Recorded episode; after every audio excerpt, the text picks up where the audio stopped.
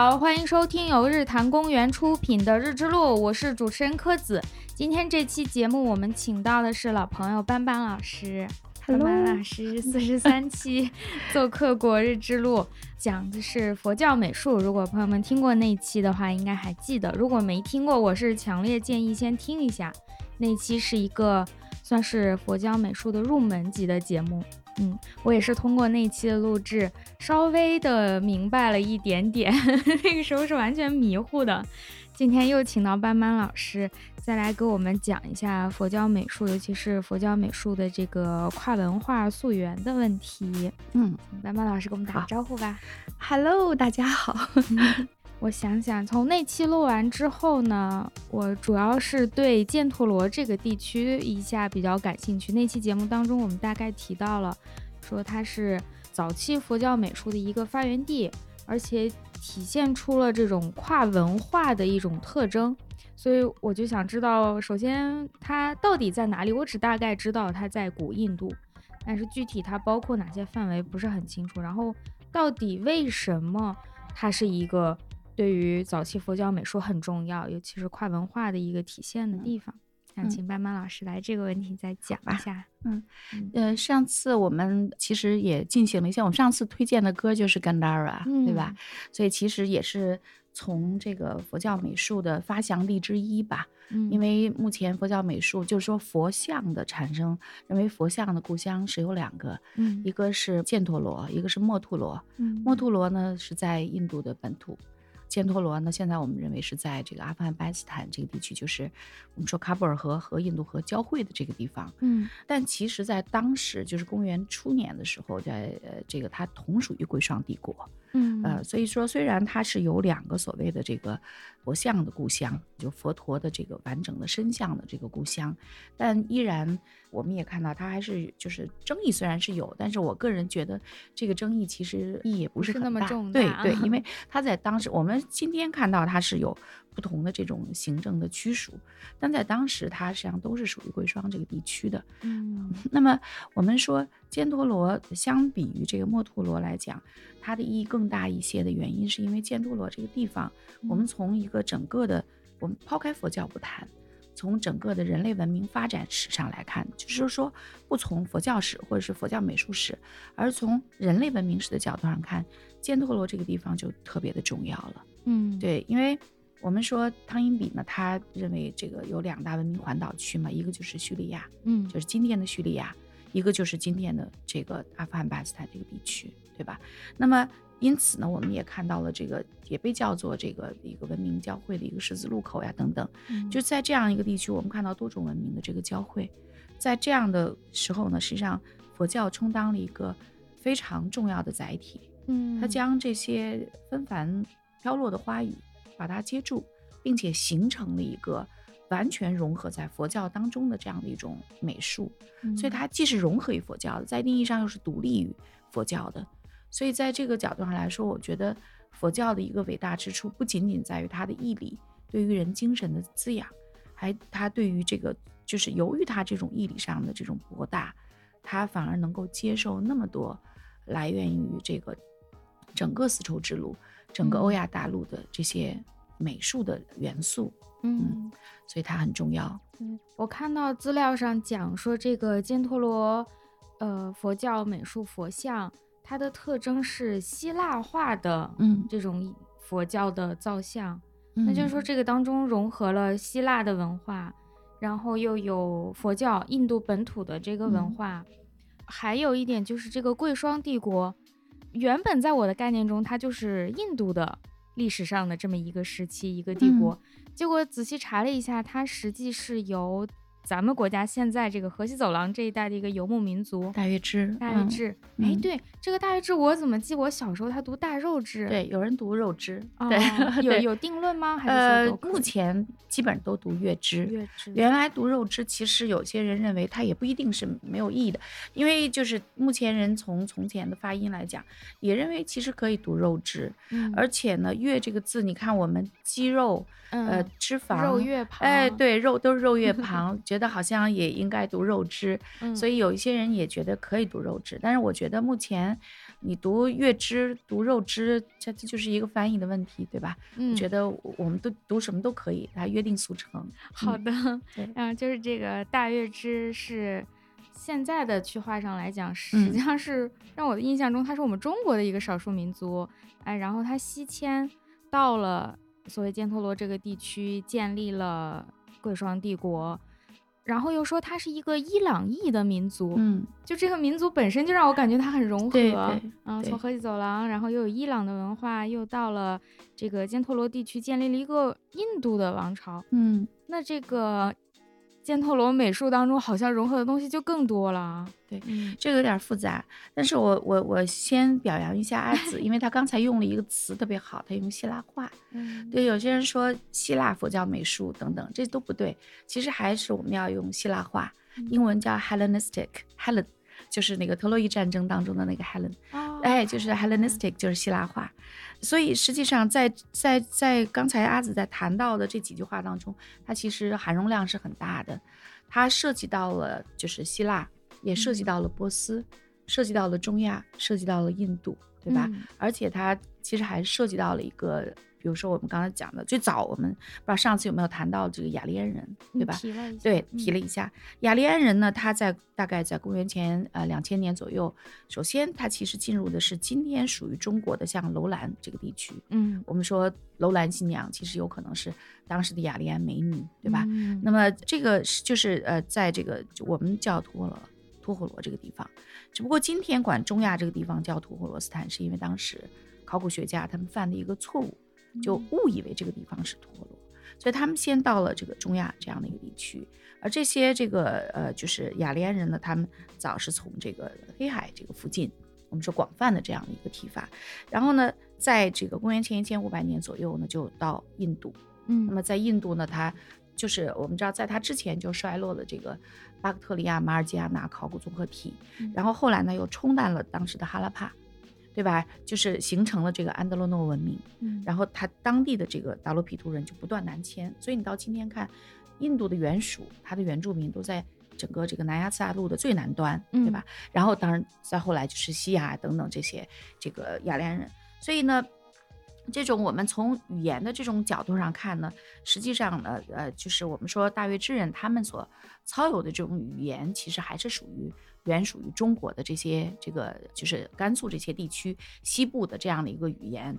但是对，但是呢，他他到了这个就是他迁往这个目前所在的这个贵霜这个地区，就是我们说就说犍陀罗这样的一个地区，他像在这个地区，他为什么说它属于伊朗？他有一部分是这个操这个伊朗语系的这一部分人，而这些人呢，虽然大肉之人、大月之人，他们的语言是属于这个中国本土的这样的一些语言，但这个地方这个属地原属于波斯，就是它是当时这个地方是波斯的一个行省，就是公元前六世纪建立的这个第一波斯帝国阿基米尼德王朝的一个行省。所以说呢，这个地方跟伊朗又有千丝万缕的联系，跟波斯文化有关系，对吧？那么我们说，他刚才你提到了一个希腊化，对吧？那么希腊化，我们从这个腓力二世开始吧。腓力二世呢，到了就占据了这个从马其顿，嗯，出来，对吧？然后呢，开始呢，就是将他的触角遍布了希腊。那最终的这个马就菲利二世过世之后呢，就是他的儿子就好运降临到他儿子身上。所以为什么说有人说有可能菲利二世是亚历山大大帝，就是他的儿子亲手把他杀掉的？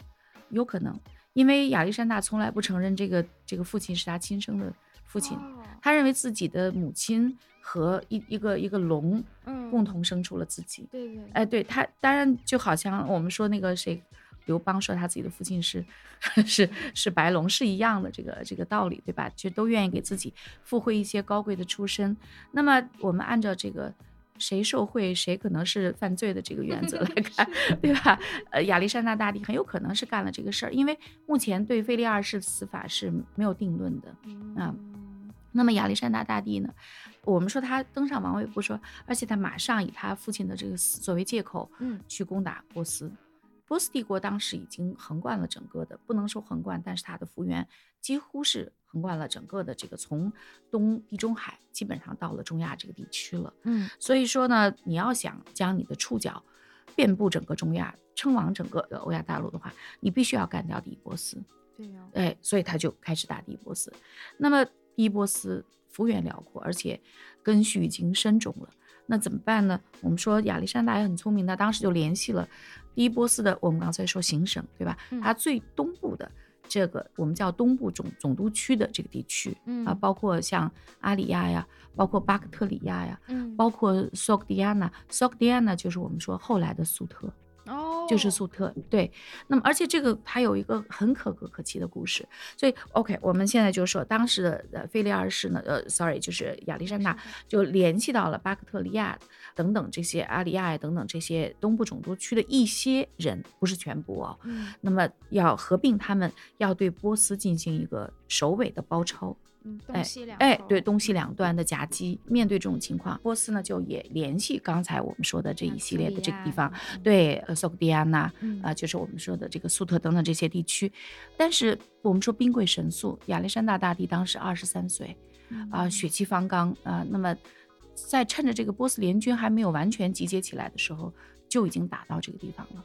所以说呢，这种波斯的一溃而散。那么我们说，这个东部总督区的这些人马上就要退守到自己的家园，保家卫国。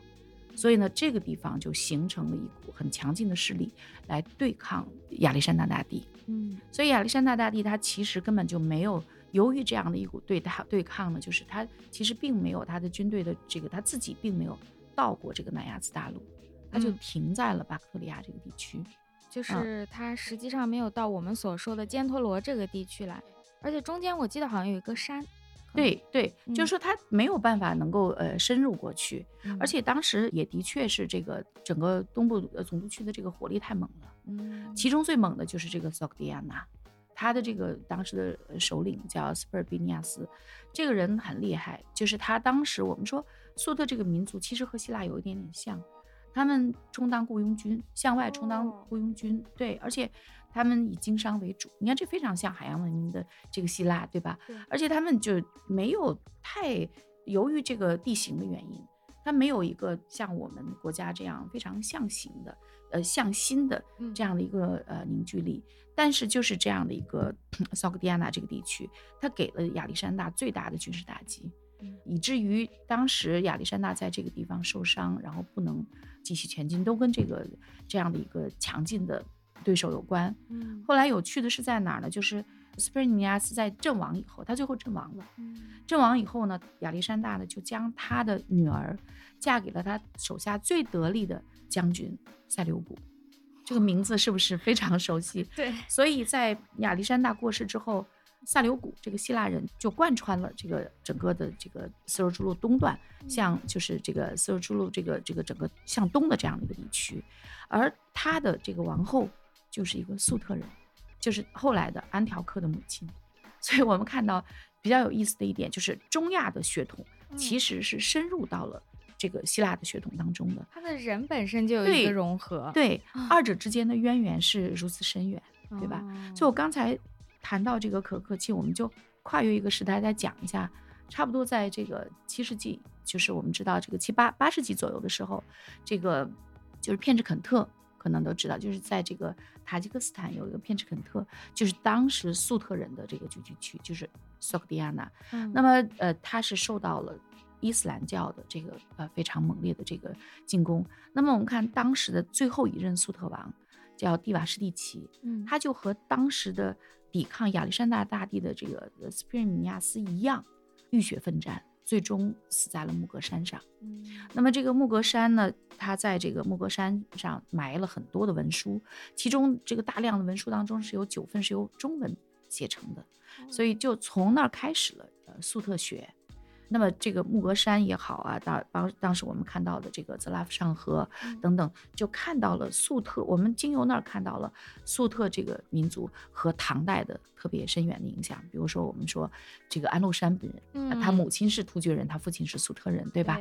哎，他就是这个粟特人和我们唐代之间的渊源非常深。其实从北周北齐一些棺椁上，他的一些石雕上就可以看到这些特别深密的联系。嗯，所以其实。我们看这两个粟特王，嗯，从公元初到公元八世纪的两个粟特王，都是在这样的一个民族背景之下，为了保卫家园牺牲了自己，而且死得非常惨烈。因为蒂瓦什蒂奇最终是被五马分尸，他的尸块送到了粟特各部来警示他们。哦，就是所以今天我为什么多谈了两句粟特？因为后来的粟特这个民族就消亡了。他目前的语言还还有学粟特语的，张善老师还在教粟特语哈。那么还有人在学粟特语，但这个语语言已经没有人在使用了，它只是一种学术的一个语言了，对吧？研究性的一个语言。那么它的人种，你在今天在问，因为我们到了木格山，在问到这个木格山当地的居民的时候，他们已经完全是信仰伊斯兰教的。在问到蒂瓦什蒂奇的时候，他们一脸茫然。就是这个民族已经完全消失在历史的尘埃当中。嗯，对。唉，感觉就是一个很宏大的故事，但是现在讲起来就是三言两语，对，就过去了。历史就是这样的。那我还有个问题，就是我们刚刚讲到亚历山大大帝，实际上他，如果我没记错的话，他就算他到了巴克特利亚，他也没到。首先从空间上，他并没有到了犍陀罗。对。其次从时间上。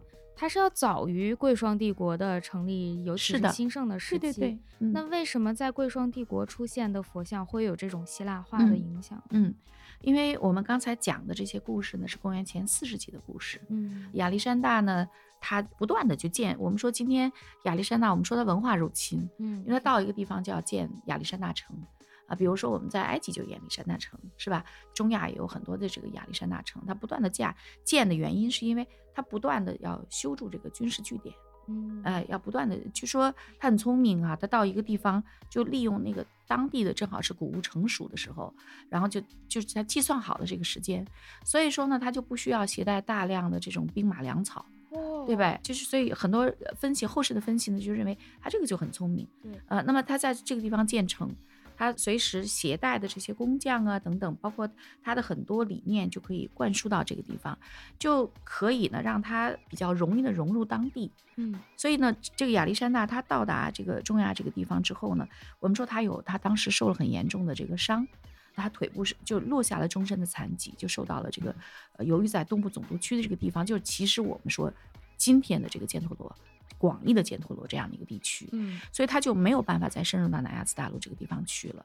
那么他就很快就走了。嗯，就我们说今天为什么亚历山大大帝要回到希腊没有定论，这是一个谜。就什么促使他最终决定很快的就返回？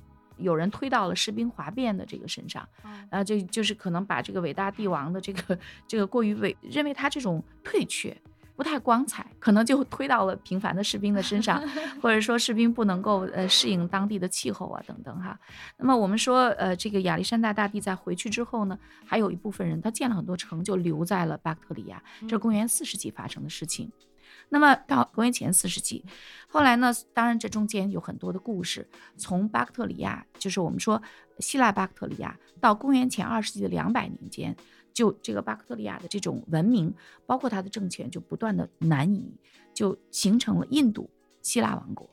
这是公元前二世纪发生的事情。嗯，当然这中间还形成了什么呢？我们说亚历山大回去之后的第二年就死掉了。嗯，他去世之后呢，就形成了安条克、塞琉古和托勒密，对吧？对。所以我们上次讲的托勒密，埃及艳后是一个希腊人。对。哎，呃，塞琉古后来呢就被帕提亚人给打败了，就是原属于伊朗的。这个意大人就把希腊人打败了，就将这片地方夺回了，夺回给这个伊朗的这种种属。后来呢，有一部分人呢，这当然我们灭去中中间的，我们省去中间的非常这个详详细的这些这个呃军事上的这个局域哈。我们看就是有一部分的这个帕提亚人呢，他不满帕提亚帝国的这个统治，他单跑出来一支并入到了印度，形成了印度帕提亚人。哎。对，这就是我们看印度希腊、印度帕提亚。那么我们说佛教美术受到了几种势力的影响，一种呢是受到古代希腊罗马的神奇的，就是他当时神谱体系的这样一个影响，受到了当时吐火罗斯坦的王朝美术的影响。就比如说印度帕提亚，嗯，对吧？呃，它这种王朝美术的影响，还有就是受到了早期草原民族的影响，就是从公元前八世纪斯基泰人从黑海附近崛起的这个斯基泰人不断的东迁，那么他们在这个公元前二世纪的时候呢，就在这个西部总督府就建立了印度斯基泰王国。哦，所以我们看在贵霜王国形成之前，已经不断的渗透，就是。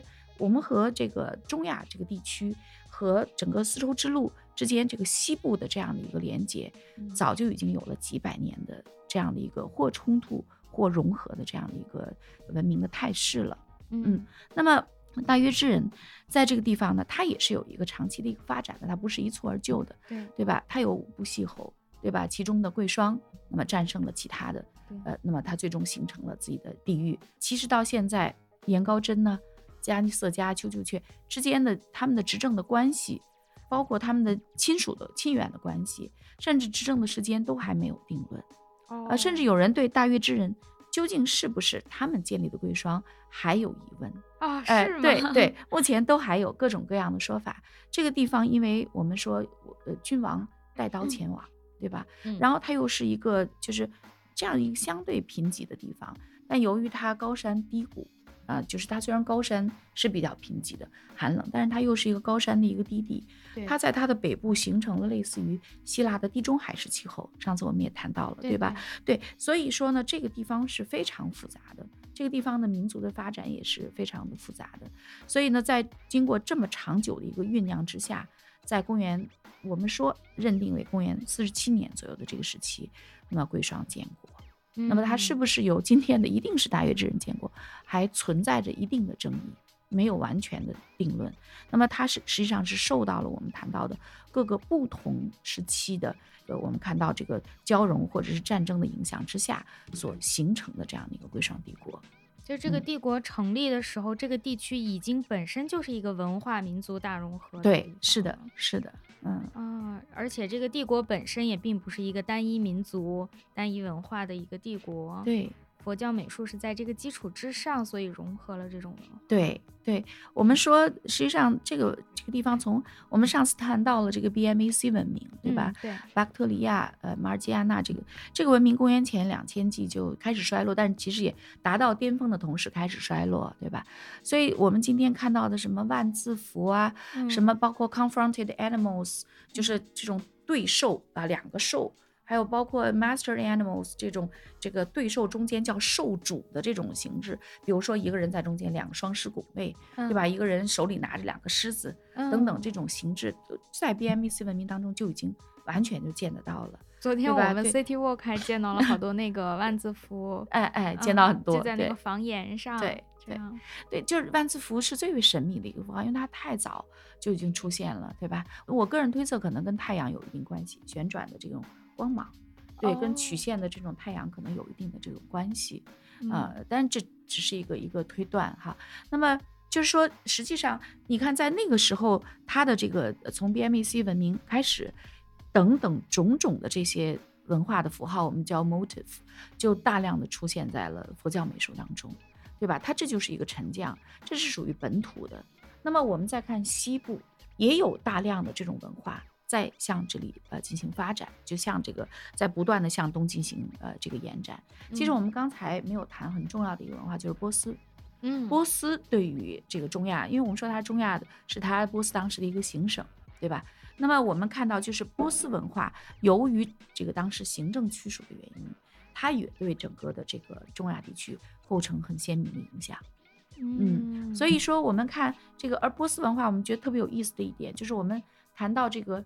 少息立正，嗯，立正这个姿势是正面率的姿势，就是埃及的这样的一个造像的原则。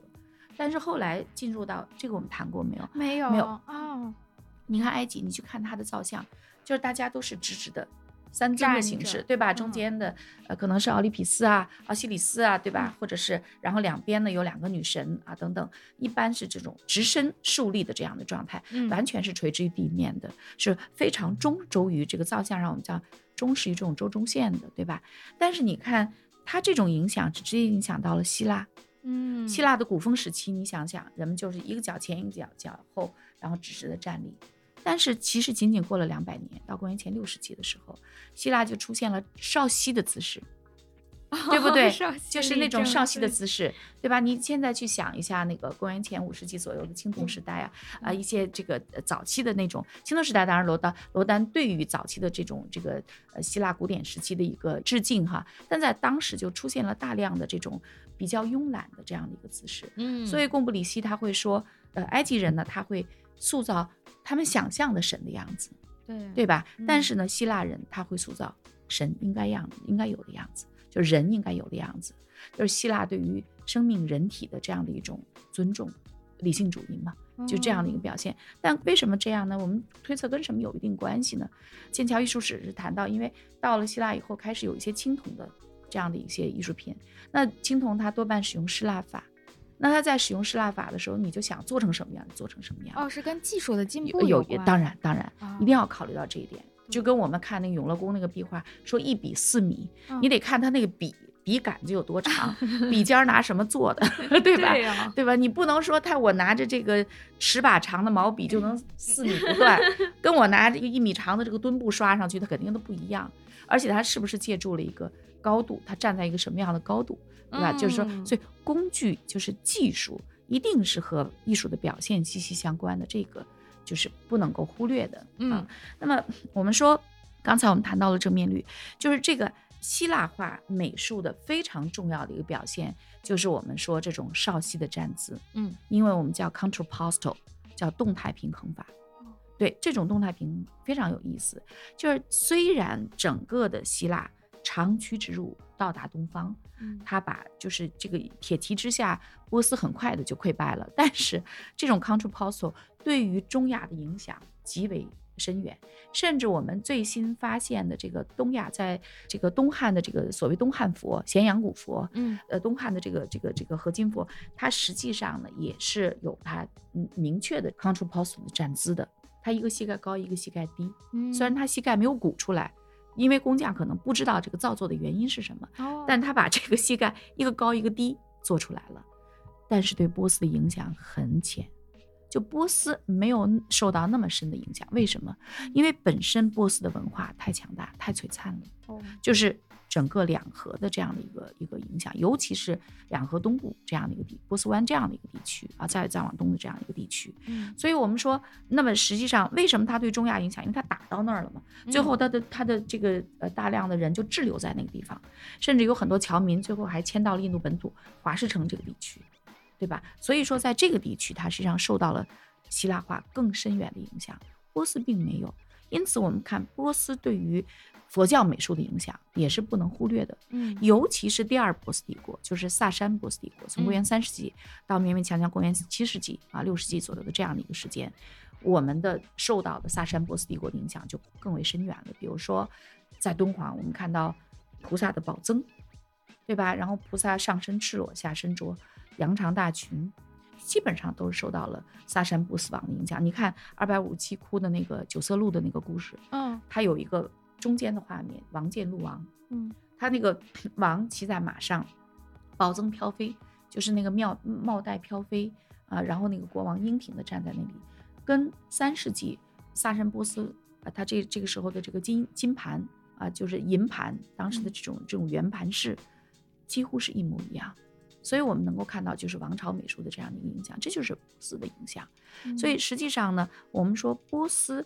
它对于这个呃佛教美术的影响也是不可忽略的一支。草原也是啊，草原我们叫赛克人、赛种人，对吧？那你现在就这次现在北京不是有一个犍陀罗展？呃，也是可能由于这个文明的门打得非常开，嗯，大家很喜欢看到文明交融的东西，所以犍陀罗的这这几乎变成显学了。就现在反正真的是故宫约不进去，你约进故宫，你约不进去这个展。就是就是这样，对它里面就有一些圆盘式，我们叫带砚，就是黛玉的黛，砚砚台的砚哈。砚那最早认为可能是化妆盘，那后来认为是呃丧葬用品，就是呃就是用在这个呃呃一种名器嘛，就是当地人一种丧葬用品。它里面有很多雕饰，就包括兄弟两个干杯啊等等这种，就是大砚里面经常出现的这种题材，其实都是属于斯基泰人的这样的一个常用的题材啊，出现在开贝尔山口塔克西拉附近的这样的一个一个特别经常出现的一个题材。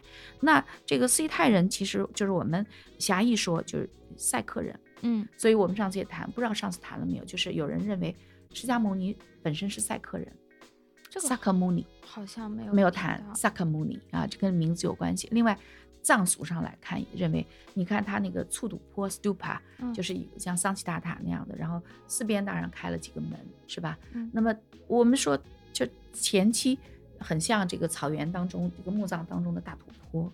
就是那个、那种哦墓葬的那种那那种那种那种状态，因为就是这种这种呃墓葬的形制，基本上苏土坡就是呃用于佛家的，然后在印度也是这样的。对，所以很多人，而且比较有意思的一点就是，我们说当时的这个印印度斯基泰王国，就是赛克人，嗯他给了佛教非常深远的支持啊，很巨大的支持。对，所以我们才会有这样的一种说法。你看，我们谈到现在，我们会发现这个地方这个文化的张力是如此巨大，嗯就是就是它在不同的时空当中进行着长久的交错，对吧？今天我们在谈的时候，你你说你想单独谈一个就不可能，对，因为它真的是牵一发动千钧，因为这个文明就好像是，要不然就不完整，嗯对吧？所以我们说何其幸也，我们在今天谈佛教美术，我们看到就是由于佛教美术巨大的这种容势力，它可以接受来自于四面八方文化对它的这样的一个翅膀的奚落，最终嗯形成了特别永恒的元素，贯穿在我们今天中国人生活的方方面面。就是我们可能平常对于像我这样的普通人，对他只有一个很标签化的简单印象，就说啊，佛教是诞生于古印度的这么一个宗教，就把它简单的限定在了印度这个文化标签里面。实际上这么听完之后，印度只是它其中无数个元素之一。我们要分开来看啊。嗯那么佛教产生于印度，这是完全没有问题的，对对吧？呃，我们看佛教呢，要把它分成小乘佛教和大乘佛教来看，对吧？嗯那么小乘佛教之前有原始佛教、不派佛教啊。嗯那么进入大乘佛教，其实大乘佛教的形成，我们说从这个说一切有部到大众部，其实它主要的形成还是在中亚这个地区所形成的大乘佛教。嗯但是它小乘佛教的这样一个长久的历史发展还是在印度，而且从公元前三世纪开始，目前印度的这个最早的石窟就是公元前三世纪的这个石窟。那么在这个一直到桑奇大塔、巴尔扈特，一直到像南部的阿玛拉瓦体啊等等，它的这些这个佛教美术。公元前三世纪就已经有了，像桑奇大塔，公元前三世纪就已经开始进行造作，对吧？嗯所以说，实际上它是印度是没有问题的，但是它的这个很多进入大乘佛教之后呢，它的思想的形成还是跟中亚息息相关。尤其是呢，我们要谈到的一点就是，中亚亚历山大大帝呢，他虽然本人没有去到印度本土，对吧？对，但是呢，他的军队很多的侨民，而且重要的是他的文化的这种图像的传承进入到了印度。嗯所以说呢，我们刚才讲了，公元前四世纪，亚历山大东征十年就已经到达了印度本土。嗯那么佛教美术的兴起是公元前三世纪，那么这一百年间，我们看到了希腊化的影响。嗯，所以说，佛教美术它的这种出现，它的形成肯定是受到了希腊化的影响。因此，我们谈到佛教美术的时候，就不能不谈希腊化，嗯它是这样的一个关系。但是你要谈到佛教的义理的话，啊它还是要谈到，还是要回到印度本土。对，所以我们其实要分，就是两要谈到两块儿，就是关于它的义理和美术表现是不一样的。哦，比方说，我看在你的这个功课当中也也也谈到了一个，就是说早期的这个这个佛教当中没有佛像，对我也很疑惑，为什么？而且是说明确说了，刚开始是不可以有佛像，后来才出现对的。因为我们这个也要分成两方面来说。嗯因为上次在在讲完之后，有一些朋友觉得说你都大乘佛教是什么都不知道哈、呃，这个其实有一定的误会，就是我们要要看我们从站在什么样的角度来谈它。首先，我们比如谈佛教，我们要从佛教的义理的角度上谈，对吧？那么谈佛教美术是从佛教美术元素的角度上谈，但其实我们有的时候还要谈佛教的诗歌、佛教的音乐、佛教的语言，那这个是艺术的角度。嗯，那还有一个就是 佛教的社会学的元素。我们站在一个社会学的角度来分析佛教所形成的它的历史发展的脉络，嗯，对吧？这就又不一样了。对，就是要看你要站在一个什么样的角度上去谈。我上次可能更基于这个。社会学的这种角度来谈，那么没有从佛教义理的角度上来谈，可能很多人就会有一些误解，对吧？当然，我们说小乘和大乘的区别是，小乘我们会说修自己，所以有大量的呃对，然后大乘呢可能是呃我们说帮助呃更多的人在进入中国的新疆地区的时候，那小乘为主的秋瓷。修建了大量的石窟，大成为主的和田，就当时的于田，有大量的佛寺，对吧？进行对人们进行这个教育，就是这种这种这种佛教的一些基础的教育。呃，但是其实我们如果站在一个文化地理学、社会学的角度上来看，我们再看这种大成的形成，它其实结合了当时帝国的思想，结合了非常多的希腊的理性主义的，包括日神啊，还有包括酒神。之间的这种精神的传承，对于这个地区的这个影响，我觉得这个是不能够忽略的。就是说，其实有的时候学 学者和信徒之间是蛮难达到这样的一个一个统一或者是共识的，就是只能是我们我们在谈的过程当中，希望尽量不伤害到。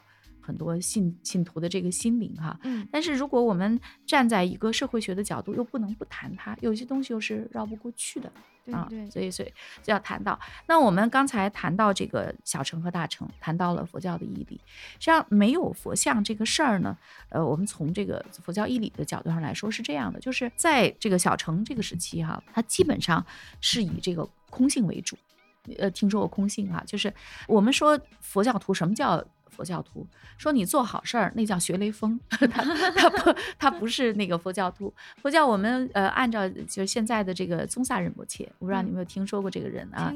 哎，就是呃他谈到的说你你要做一个呃类似宗教宗教徒，你要靠近宗教徒的话，你得遵循他的就是苦集灭道这个四圣谛，对吧？有漏皆苦啊，对吧？然后这个万法因缘和合而生，对吧？就是呃这个最终涅槃寂静啊，然后这个你从苦的。”角度是有漏皆苦，对吧？然后集呢，就是万法因缘和合而生，对吧？灭就是这个这个涅槃寂静，对吧？那就就是说，你这三点其实也是最初的三法印。那么这三法印是人们最早认为就是空性。这个空性它不是不是没有了啊，不是断灭，它是什么呢？就是它是就像一个圆。今天阿紫。和班班两个人坐在这儿聊，是吧？那么这是因缘合合而成。我们想聊有这个话题，有人想听，我们就在这聊。聊完了，大家就散去了，这个缘就没有了。就这个缘到这儿一期一会就过去了。这是空性，就是它。当然，我是用一个比较这个方便的这么一个说法哈。它它其实并不是我们说这个东西就没有落入这个断灭，它是两边不着，是这样的一个含义。嗯。所以呢，由于它性空性，它你想这个相本身。佛陀说：“我什么法都没有讲。”佛陀这个相本身，它也是空性的，对吧？这个缘过去了以后，它也是空性，它也也不着这个相的。所以说，这个佛陀是不讲偶像崇拜。嗯，他不是说呃像今天的基督教说不讲偶像，他是认为这个东西是空性的，没有必要讲的。过去心、未来心都不可得。这个相本身，任何事情都是空相。我没有自信，这相本身是没有自信的。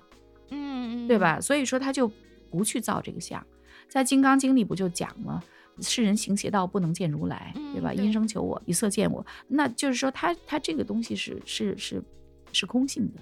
由于这样的一个空性，所以他不立佛像。这是我们从这个佛教义理的角度上来，我们来分析为什么早期没有佛像，对吧？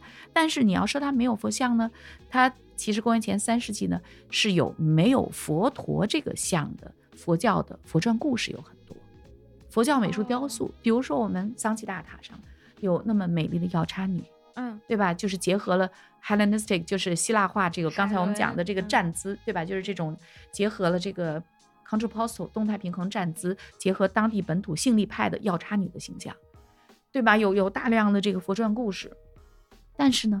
它没有佛陀的这个形象，就是并不是他成为佛陀之后的样子，而是他以前的一些，你看起来好像是人类的故事的，哎，这些也是佛传故事，对，哎，鲜明的佛传故事。那么我们看这个，一方面是它义理的原因，一方面就是当时的印度呢，我们没有看到有大象，就是。大象的这样的一个一个存在，嗯，那么在犍陀罗和墨陀罗两地几乎同时兴起的这个佛陀的这个佛像，它可不是在群画当中出现的小的佛陀的那个形象，它是高大的佛像，它是有一种神迹的含义在里面。对对对，是的。那么在公元前二世纪的时候，实际上在墨陀罗地区呢，就有这个高大的药叉像。无论药叉女还是药叉匠，都有，而且装束跟佛陀后期在墨多罗出现的佛陀的装束一模一样，就受到了本土药叉的这样的影响，我们叫 yaksha 这个的影响。那么实际上呢，刚才我们为什么讲印度斯基泰、印度帕提亚，包括呃印度这个呃呃巴克特里亚等等这些西方这样的一个影响，就是因为在整个西方一直有造大象的传统。所以说，实际上由于希腊化的我们广泛的叫希腊化的影响，嗯，那么在印度这个地区和中亚这个地区，不断的孕育着大象的这样的一个大象崇拜的这种产生，嗯，那么到机缘成熟的时候，就在这个地方产生了大象，就是佛陀的单尊的，或者是呃以相对较大的这种这种形象出现。哦，这一类造像的出现本身就是一个希腊化的体现。哎，希腊化的体现，对，因为它我们刚才讲了，希腊化它进入到了印度本土。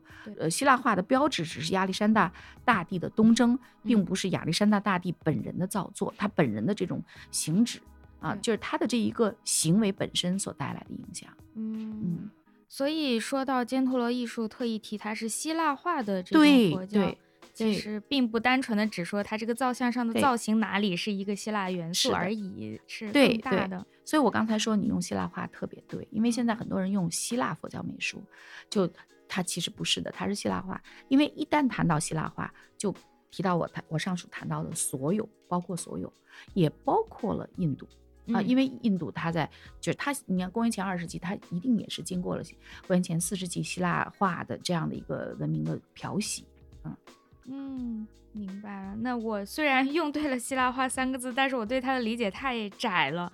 我以为呢，就是像上一期节目我们有提到，比方说菩萨，他最开始一个英俊的希腊小哥，和我们现在的观音姐姐、观音奶奶不太一样，所以我还以为希腊化只是指他这个造像上的发型啊、衣服呀，有关的也有也有关，但是不这么窄。对，嗯，因为你你看，我们从说一尊佛陀，我们看他的头发。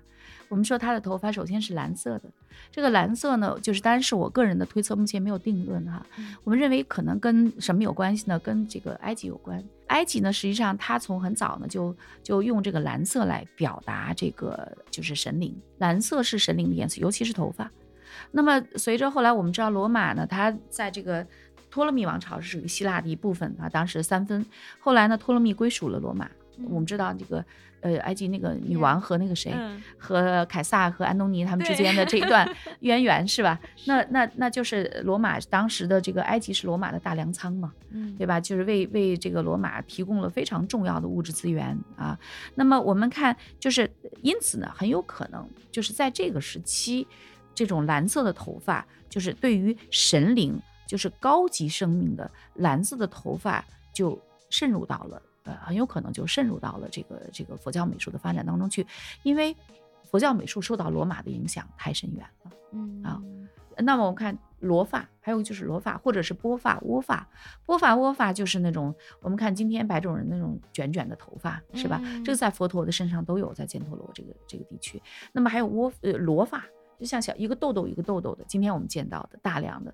那我们说这种罗发，我们从就近的罗马的帕帕尔米拉古城。当中的一些墓葬当中，它就是跟佛陀的头发一模一样。我们再往前到两河，可以一直呃深入到两河这个这个地区，所以我们说这有可能就是罗马和波斯的这样的一个两河呃这样的一个共同的影响，对吧？啊，那你说希腊的大衣，上次我们谈到了，对对吧？那就是希腊的这种着这种着装，包括站姿，嗯，contrapposto 站姿，对吧？其实都是希腊化的影响，内在外在。都可以看到，无论是精神还是表现，都可以看到人类，我们不说希腊化，就是人类渴望交流的这种力量，是任何人都挡不住的。对，嗯嗯。还有一点就是刚才您讲的时候也提到了，包括造像当中会出现一些像。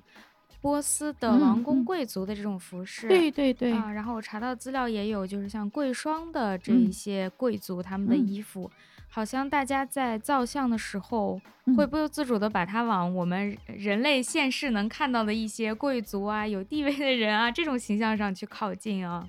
说的特别好，呃，就是所谓王朝美术的影响，对吧？怎么说呢？人们都慕强。呃，这就慕强，就 是一个是一个 对，是一个本能哈，就就是。整个社会是一个巨大的丛林，不管他的哲学思想是什么样的啊。那么我们看到这个佛陀，人们所敬仰的这个人，自然希望现实当中去把他描绘成一个一个王者的一个形象。嗯，所以无论他的坐姿，比如说他的这个善加趺坐的这个垂足以坐像，嗯，还有你看交脚坐，实际上是我们看到最目前比较早的交脚坐是来源于呃这个公元前二世纪的萨尔马提亚，就是草原。他的这这个坐姿，国王的坐姿，还有垂足以坐是来来源于这个帕提亚王国，帕提亚王国国王的这种坐姿，垂足以坐像比较多，对吧？然后加夫坐是安条克，基本上都是国王的这种坐姿啊。嗯嗯，明白了，就是世俗的这种等级观念还是融入到了融入过去，对对对对，嗯嗯。然后就是对于我们中国人来说比较熟悉的佛教东渐传入到了中国之后。这种犍陀罗的美术，它也是一起就传进来了，我们也是受到了这方面影响。那一个是我我查到了说佛教进入中国的三条路线，你刚刚提到的秋瓷这一条，然后于田这一条，还有就是往南，嗯嗯啊，直接。当然有人认为是就是南部，但是就是目前证据链比较充足，或者是最为正统的，还是认为是从中亚。呃，越过葱岭，进入到中国的这一条线啊，当然还有人认为是从这个四川这个地区，呃，因为我们看到有一些比较早期的佛教美术的表现会出现在四川这个地区啊，那那这个呃怎么说呢？就是它也应该是会有这样，因为它也不会有一条线的这样的一个发展，所以目前并没有人特别的否认这条线，但它并不是一个主流的一个一个线路。那主要还是两条是吧？呃，主要主要就是还是我们这样说吧，就是你刚才说到两条是秋瓷和和田，对，哎，这样这它不是，它是后来所形成的大城和小城的，在不同的这个地理当中，对于他们这个信仰形态的一个一个一个变化。但它其实刚开始就是进入新疆，对吧？然后在秋瓷形成了大量的这个石窟，然后呢，在于田这个地方形成了大量的佛寺。哦，哎。这样一定要对，一定要明白，就是大城小城，它不是先小城后大城，它是同时存在的。哦，甚至那个在《大唐西域记》里面，玄奘记载，呃，信仰小城的人是比大城的人要多的。哎，那这个当中有呃那个叫什么吗？互斥吗？就说我信了小城，不能信大城，或者呃比较有趣的就是当时因为。有一个说法啊，就是赵丽老师呢，他有一个说法，就是说认为就是秋瓷这个地区哈，他当时对于菩萨，就是弥勒菩萨是贬斥的，是不喜欢他的，因为在小城当中，弥勒菩萨是不受重视的。嗯啊，因为菩萨这个概念本身就是一个大乘的概念，它是在大乘当中被发展开来。我们还认为跟帝国有一定关系，跟王者有一定关系，它是充当着这个呃信众和佛陀之间的一个桥梁嘛。那么后来呢，那你看前玄奘是怎么记录这件事儿的？玄奘当时在秋瓷碰到了一个僧侣，他认为这个僧侣呢就是只信仰小乘，不信仰大乘，是贬斥弥勒菩萨的，所以他当时就对这个人。就不像他初见时那样升起崇敬之心了。嗯，所以我们看到，不能说二者之间有有，但在今天，很多人也会说大乘非佛说，就是到今天为止，小乘和大乘也依然存在着一些，在某一些信众的眼里，认为是截然不同的。当然，大量的就是信仰者还认为是一脉相承的啊。那么它只是在不同时期、不同地域这样的一个发展。就是这种所谓的意见上的纷争一直是存在的，嗯，一些分歧，然后选了不同路的人可能会是的，嗯，明白了。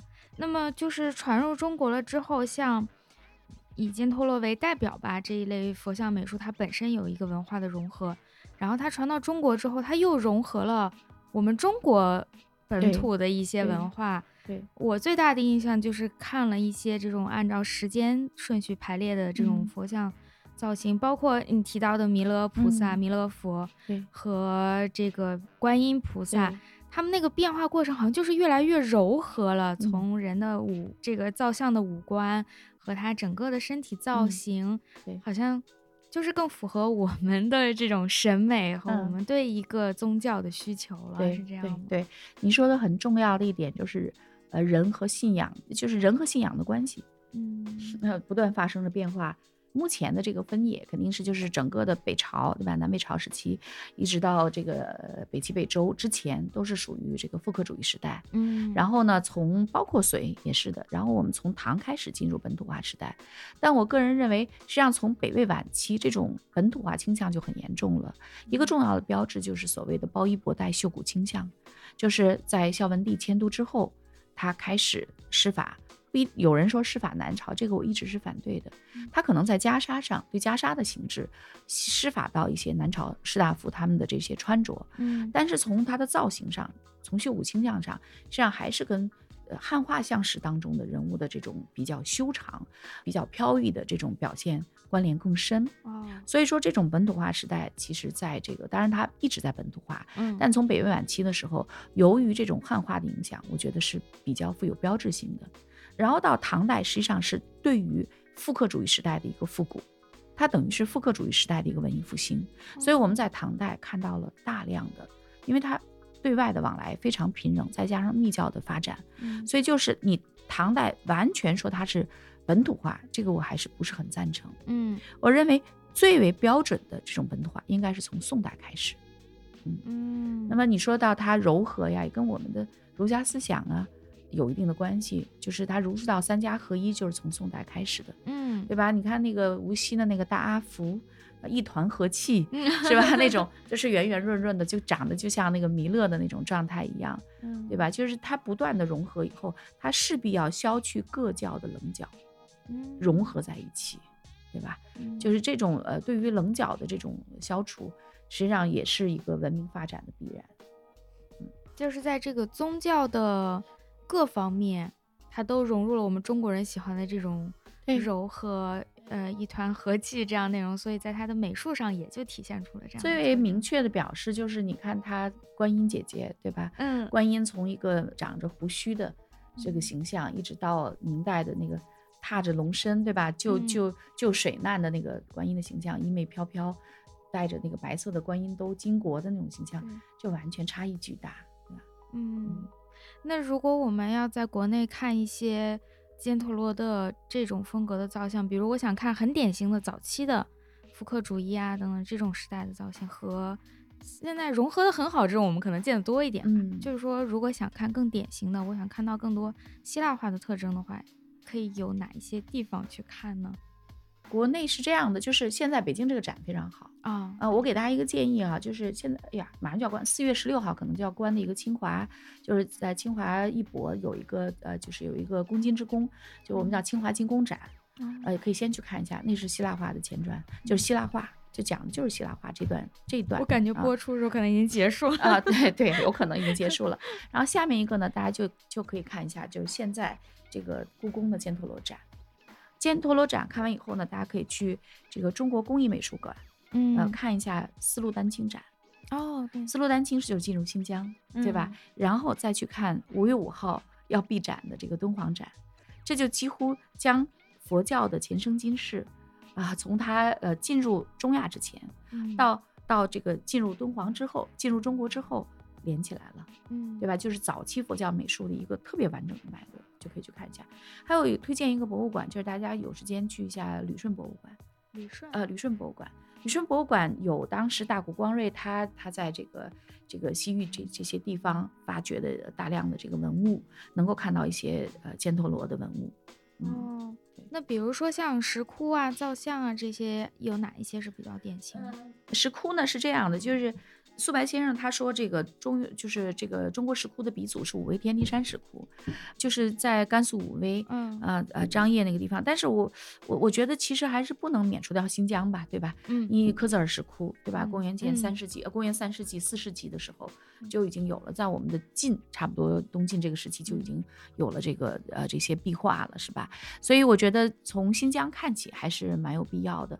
而且新疆这个地方它有有一个很有趣的一点，就是它断代是有一定。困难的，因为它在比较晚的这个时期，可能还会有很多早期的表现，呃，晕染法呀，包括一些元素啊等等。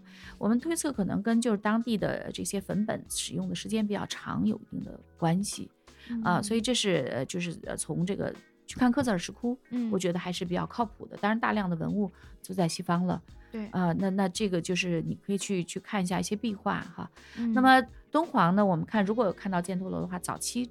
都还是就是我我们说呃，你可以着重北周以前的，都还是没有问题的，对吧？你要说到石窟的，当然不可不可以避免的就是早期具有明确纪年的四百四二四百二十年的这个北灵寺，嗯，呃，去北灵寺的一百六十九窟，嗯，啊也可以看到。然后北凉这个同样差不多这个时期的，呃，敦煌的北凉三窟四百二百七十五窟。呃，二百二二百六十八窟等等，这个大家可以看一下，就是这些早期都是能够看到呃犍陀罗的一些痕迹的，还是在这个河西走廊一条线上，就是河西走廊，对 对，因为它呃进入，然后它后来不就北魏迁都，对吧？大代迁都就到平城啊，从平城，所以你你还可以去这个大同。对吧？云冈石窟，我说宇宙最美石窟，对，离北京火车就一个小时嘛，对吧？你到了大同，你你你你打个车，大概可能有不半个小时四十分钟，你就到了云冈石窟了。嗯，呃，然后你到云冈石窟，基本上从云冈石窟就迁都，迁到这个洛阳。洛阳你只在宾阳中洞和古阳洞可以看到早期的一些影子，基本上从这个这两个洞窟以后就本土化了。嗯，好的，给大家推荐了一些 地点。或许不是说非要特意去看的话，也去那里旅游的时候，对对对，可以比较有目的的去看一下这些地方。我就是说，一定要一定要呃把这事儿当玩儿，一定要善于遗忘，才能够记得。对，太有道理了。对对对，就如果你什么都想记的话，你其实也记不住。你就是就想我我哎我我不是以记住为目的，对吧？我甚至以遗忘为目的，没准你还能记住点什么。因为这个东西有的时候它壁垒比较强，嗯。嗯，会接触的越多，就就会记住越多的。我上一期录的时候，真的完全是一头雾水。对，我觉得你这次问 问题就要很有很有含量了。这次大概感觉稍微摸到了一点门，就是在黑暗当中见到了一点点光亮。回去我再揣摩揣摩，再学习学习，然后再找凡凡老师在下一期，可能我会了解更多一点。好呀，而且我觉得确实您之前讲的。要从不同的视角去看它的话，我从本身这个宗教的义理，我作为一个信徒去看的一个角度，和从社会学，我把它当做一种人类的社会现象，大家为什么会因为宗教而聚集？我们希望从中找到什么？和当时的历史文化的这种角度去看都不一样。嗯嗯，然后通过呃想要了解佛教美术，实际上我对于当时的历史啊、地理啊，我也了解了更多的东西，觉得。真的是很有意思，像什么巴克特里亚之类，我以前都不知道。对，就是你会忽然觉得遥远的这些地名，那儿的山川好像跟你之间有了关系。是的，阿河啊，希尔河呀，对吧？就是好像忽然你的世界广大了。嗯嗯，我觉得这是很好的。嗯，好的。然后还有呃，上一期的评论区有些朋友提到一些问题，比如刚才你讲到的这个大乘佛教、小乘佛教的问题，然后还有一些细节的点。比如有一个就是我们所说的龙，上一期就是大概提到了一句，因为龙有各种不同的造型，我像我这种普通人的印象就会觉得啊，长条龙是咱们中国传统龙，这是中国龙。然后呢，呃，外国人西方的这种玄幻故事当中的龙是更接近恐龙的那种龙，又又胖又短，然后比较凶恶，喜欢财宝，有一些这样的设定。但是班班老师也提了一句。就说这种长条中国龙也未必是我们传统文化，它也是一个西方传入的。这可以稍微展开再讲。对，因为它这个，呃，我我简单讲一下原因，是因为它需要大量图像。嗯，对，它它要有一个链条，对吧？一个图像的一个不断的呃过渡链条。我在这里还是推荐董博老师的那个，他有关于这个龙的两篇文章，回来我我给到你，对吧？好，我放到我们的链接。对对，可以发给大家。那么其实比较早期，比如说凯希特这个时期，叫加希特时期，就是两河这个时期哈。我们说从公元前十六世纪开始，那就比较早到十二世纪。这段时间里，他有一个神叫马尔杜克，当时他的主要的一个神灵，对吧？那马尔杜克的他的就是要踩在这个怒蛇的身上，叫怒蛇，是一条蛇。对对，但是呢，我们注意到呢，它有犄角，啊，它有有这个翻唇，身上有鳞片，对，而且是长条的。马尔杜克站在他的身上，就和今天的这个龙。非常接近，嗯，然后他后来，而且他有他还有爪，还有爪，对，那比如说在后来我们在这个，呃，这个伊斯塔尔城，嗯，对吧？伊斯塔尔门上面的这个怒蛇的形象，就是基本上，只不过它是站立的一个形象，它有有爪，有翻唇，并且有角，有鳞，完全是这样的一个形象。我们的现在这个龙的真正的定型，差不多东汉前后，这之前我们看到也看到一些，但是它就是介于。狮虎和龙之间啊，和蛇之间的这样的一个，就是我们今天看到的成型的这个龙，基本上就在东汉前后。那么这种龙的这种形成，在公元前五世纪左右的黑海地区就已经完全成型了。就是我们说的乌克兰呢，呃呃一部分的这个俄罗斯这个地区就已经成型了。这种东汉龙，基本上从龙的这种形制上。当然，我这样说有可能又会受到争议，因为说龙的传人又又，但就是说从图像学的这个认知的角度上来看哈，因为我们说龙的精神还不完全是图像。对我们，我们谈到这一片土地，我们对于这个我们作为龙的传人的这种龙的精神，我觉得不完全是看到的这样的形象这么简单。嗯，还有关乎我们的思想，是吧？那么仅仅从图像的这种观感上来看，公元前五世纪的这种这种。龙比我们的东汉龙的这种定型，差不多要早了五百年左右的时间。那这里可能有个问题，就是我想，我想就是，如果从图像上说，它有可能是外来传入一些元素呀，或者就是整体的这个形象。但一个比较关键的点是，为什么它能成为我们的精神图腾？为什么这个龙的形象被我们中国人接受？而且融入了我们自己的一些，我们龙的传人，我们想宣扬的精神，我们想要维护的精神。为什么它在我们这里尤其得到了一些神性，非常主要的神性？我们会认为它什么龙有九子呀，等等等等，会赋予它很多传说。我们为啥选择了它呢？这个问题对我来说其实有点超纲哈，对不起，对，没关系，因为它这个跟佛教美术没有太深的渊源哈。但是呢，就是我们说。就是我们上次不知道有没有涉及到一个叫 Wind Sun God 两翼日神这个概念，对吧？两翼日神呢，就是从埃及开始啊的，那么一直到两河，到波斯，那么它一直会有一个一个大鸟，就鹰的一个形象，然后手底下抓着两条蛇，这种形象我们叫 Wind Sun God，就是说它这个其实这个鸟就是太阳的表现，它只不过长着巨大的翅膀，它是以一个鸟的形象、鸟的图腾来表达太阳。对吧？这是它的一个表现。那么脚底下抓着两条蛇，那么这是这个整个丝绸之路的这样的一个图腾。那我们会说中国好像没有这样的一个形象，除非我们说六拿具有，就是佛教美术元素当中，佛教背屏后面的上面有个六拿具，就一大鹏金翅鸟抓着两条蛇，对吧？这个是有。但是我要如果说中国的龙，你把它理解成蛇，那么中国的这个凤，你把它理解成鸟，是不是一样的？哦哦，是一样的。对，只不过呢，我们的不同就在于我们龙在上，凤在下。对对，对不对？对对吧？那么我我不知道跟农耕文明有没有一定的关系，对吧？就是我们对于这个大地上的这这种呃呃最为令人这个最富有遐想的，最不能说它最凶猛，但它的确是令人最为恐惧的形象。蛇的这个形象，它是呃占有最主导的这个地位的。对吧？所以，我我觉得就是是不是跟我们精神当中依附于农耕文明的这样的一个生产形态有一定的关系，对吧？有有跟这个有一定的关系。那么同时呢，人往往会容易对他恐惧的对象进行膜拜，嗯，依然是慕强的嘛，对对吧？所以将龙呢进行一个图腾，呃，进行一个崇拜，我们有这种龙的崇拜，这是说得过去的。嗯，同时呢，我们看到龙它是集大成者，嗯，对吧？无论从它的犄角、它的翻唇、它的爪、它的鳞片，包括它的尾巴，我们是集很多珍奇珍异兽为一身的这样的一个形象。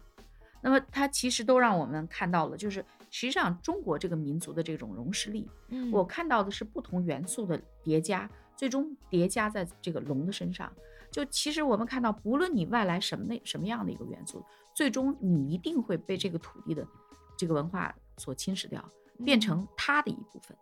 对，这个一定是这样的。所以我觉得龙的身上有这样的一个，就是不同文明、不同物种的这样的一个聚集。最后，就是我觉得我们中国人就这样，这种我们用一个大词儿就是兼收并蓄，嗯，我们小词儿就是其实我们接触到很多各个不同国家的人。我自己哈，我觉得中国人有一个比较重要的一个一个特质，就很厚道。就他很很宽厚的这样的一个，就是我们看到中国人本质上的这样的一一一个一个影响，还不完全是儒家的影响，我觉得还是跟这一片土地，这个地方地大物博，撒把种子就活，嗯，对吧？就是它还是有一定的关系的，就是它没有那么贫瘠，这就使我们相对来说胸襟比较宽广。还是回到我说的这个地缘说，对吧？地缘、水文、气候决定了民族性，嗯那么这个民族性又决定了它的图图腾、它的图像。嗯，所以是不是跟这个有一定的关系？然后我这是纯粹胡说八道 很有道理。嗯，我现在感觉也是这样，就可能从图像上我们借鉴了一个哪里来的这样一个龙的形象，但是它最后的精神内核，我们现在见到这条龙，绝对是一个融合了中国这么多年以来文化，我们自己塑造出来的中国龙，它本身就是一个融合。对对，它的融合是它的内核。对对，龙本身就是不存在呀，对呀对呀，它就是我们中国人都知道龙身上它的每一个部分是一个什么具体的动物，而且它生那个九子还长得都是不同的，对，完全不一样。对，然后还有一个小的问题，就是有人提到说佛陀在。可能在某一些说法、某一些地区，它会专门特指就是释迦牟尼，不能再用来佛陀再指别的其他佛呀什么的。呃，这个可能是信徒的用法嗯，但是我们在呃使用的时候，你看它就是个翻译嘛，布达翻成佛陀，或者是。呃，佛图对吧？啊，对，浮图，它就是布达，其实就是这样。所以我们在我们不可能在在比如说开国际会议的时候，我们用英文发言的时候，我我们把布达换成其他的布达，对吧？只是这种。那么尤其是它作为这个不同三千大千世界不同呃世界的某一个教主的时候，我们还是用布达，对吧？就是就是呃呃，这个我觉得呃就是还是还是一个可能大家呃语言使用习惯的问题。嗯。好，这一类问题啊，不是特指这个佛陀的事儿，就是半梦老师前面也讲过的，你从不同的角度去看，从信徒和从学者的角度去看这个问题，呃，是不一样的。就是还是希望大家 更包容一点。不光是您的节目，我们另外有一个嘉宾，他是讲这个萨满，他研究萨满教的，也是评论区我有看到有些人他本身是信仰这个的。那么他会更从信徒的角度去讲，有时候他不太乐意听到你把它作为一个研究对象，对对对，啊，去拆解它，对对对，从社会学的角度去拆解它为什么会做人线，包括我们有时候说宗教和这个政治的联系，这个是很显然的，宗教和尤其佛教，对，因为释迦本身就是个王子，对哦，当时刹帝利反对的就是婆罗门教，这本身就是个。不不好听点的话，它是一个阶级斗争，嗯，对吧？嗯，对，而且这种大型的宗教，它不可能和政治是毫无联系的，肯定是这样的。但是作为信徒，因为他本身是，他是有他的诉求，他是一般说来都是追求的是真善美，各种宗教，它是为了更好，所以去信教。所以呢，听到说啊，好像跟权力啊、跟阶级啊这就不太乐意。我想大家。呃，试图从别人的角度去理解，如果理解不了也没有关系。对，是这样的，柯子哈，我我我我是这样呃觉得，就是需要互相理解。对，就比如说我们呃我们这些人，我觉得也往往有的时候不自觉的会带出一种特别不应该的傲慢。这个我我在这儿，对我其实在这儿就是会检讨自己，真 真真是这样的，是就就是说觉得，因为你掌握的不是真理。就是你只是我们各方没有人掌握完全的真理，对，是这样的。那么其实我，所以后来呢，我我我我也是遇到过，上次我也说遇到过很极端的这个事儿，就是他完全听不了你来讲这个希腊化的这个佛教美术希腊化这个事儿，他完全不能接受。维兹姆的本身的这样的一个呃这个希腊女神的身份，对，那他他不能接受。那么所以呢，我觉得就像你刚才这句话很好，我们就求同存异好了，嗯，对吧？就是如果不能不能够呃这个理解呃呃彼此，我们至少谅解彼此，是吧？就是因为呃说句不好听的，大家都专注自己的信仰。那么你信仰的是神性的佛陀，嗯，我可能呢是专注是社会性的佛教美术的研究，嗯，可能这就会有一些差异。那这种东西呢，就是无论如何都不能有损，呃，佛陀在今天他带给我们的精神上的这样的一个力量。我觉得这个是，就包括那天我们谈到佛陀，我们看到很多佛陀的苦形象。对啊，在犍陀罗地区也有大量的苦形象进入敦煌啊、炳灵寺啊、云冈啊，都有很多的这种就是肋肋骨很鲜明的那种苦形象。哦，看到过。对对，他为什么后来佛陀要放弃苦行，对吧？你你当时他跟他呃对立面的是提婆达多，对，提婆达多他是倡导苦行的。那实际上佛陀为什么会会放弃这个苦行？实际上他来到一个根本的一个一点，就是说我们从义理上讲，如果他仅仅是。今天很多人说他放弃苦行，是他这样的一个大无畏的精神，他要将佛法给到更多的众生，对吧？他在尼连禅和洗浴后接受释迦大的供养，他最后在七十四九天开悟以后，他已经没有了对人间的任何的兴趣了。第十天没办法，第十天就让他的乐队奏乐，唤起他一点点对人世的兴趣，才能保留那个悲心来拯救众生，对吧？就他都是这样的一个状态。但但我们就说，实际上是这样的，可是。对于很多的这个从佛教义理上来讲是这样的，就是苦行的佛陀是不能够达到究竟圆满的境界的，不能达到涅槃的这个境界，因为他只是在修了一个福，修福德而没有功德，就像后来在中国的那个那个那个梁武帝一样，嗯，他大肆的去去捐钱啊，那个大肆的这个就是这个把自己捐出去换钱，对吧？然后包括建佛寺啊等等，但只是修了一个福德。他没有修功德，而真正的那个空性的那一部分，真正修行的那部分他没有。所以说佛陀他的苦行的这部分只是修了福德的这六年，嗯，呃，这就是不同的看法，对吧？对，就就是，所以我觉得是无论是哪样的一种看法，对于佛陀来讲，他在公元前五世纪的这样的一个人，到今天。两千五百年过去了，我们坐在这儿，我和阿紫，一个南京，一个北京，对吧？我们坐在这个这个安静的录音棚里面，我们在谈论着这样一个人。我们跟日常饮食没有关系，跟吃喝拉撒没有关系。其实我们被感动的还是他的精神，还是因他的精神而起的这些璀璨的美术、璀璨的艺术、璀璨的这个文明交融的元素。嗯，我觉得这个是这个事情最深的含义。而不在于某一个词语，我们 是从社会学还是神学这个？我觉得这些都是小事儿。嗯，我们其实看到的是人类文明史，就是从佛教本身所透观出来的人类文明、人类的文明史，而不仅仅是佛教史，或者是佛教美术史。嗯嗯。哎，班班老师说的太好了，我没有什么结语要说了。谢谢，谢谢班班老师。最后一个环节就是我们的推荐歌曲环节。推荐歌曲，推荐一个百字铭，就是一个咒语，呃，特别的优美。因为就是这次呢，可能更偏向于照顾到这个信众的这些这这些啊，对，因为我这是对我个人来讲，呃，每次听到以后。都会，虽然你可能不知道这个咒语是什么，因为咒语被认为它可能是在这个自然界声音之前就已经存在了的声音，在风声、树叶的沙沙声，在雨声产生之前的那么一种声音，嗯，所以它只能是象声的这样的一种存在。但是我每次听的时候，我都会会有这个悬然欲涕的这样的一个感觉。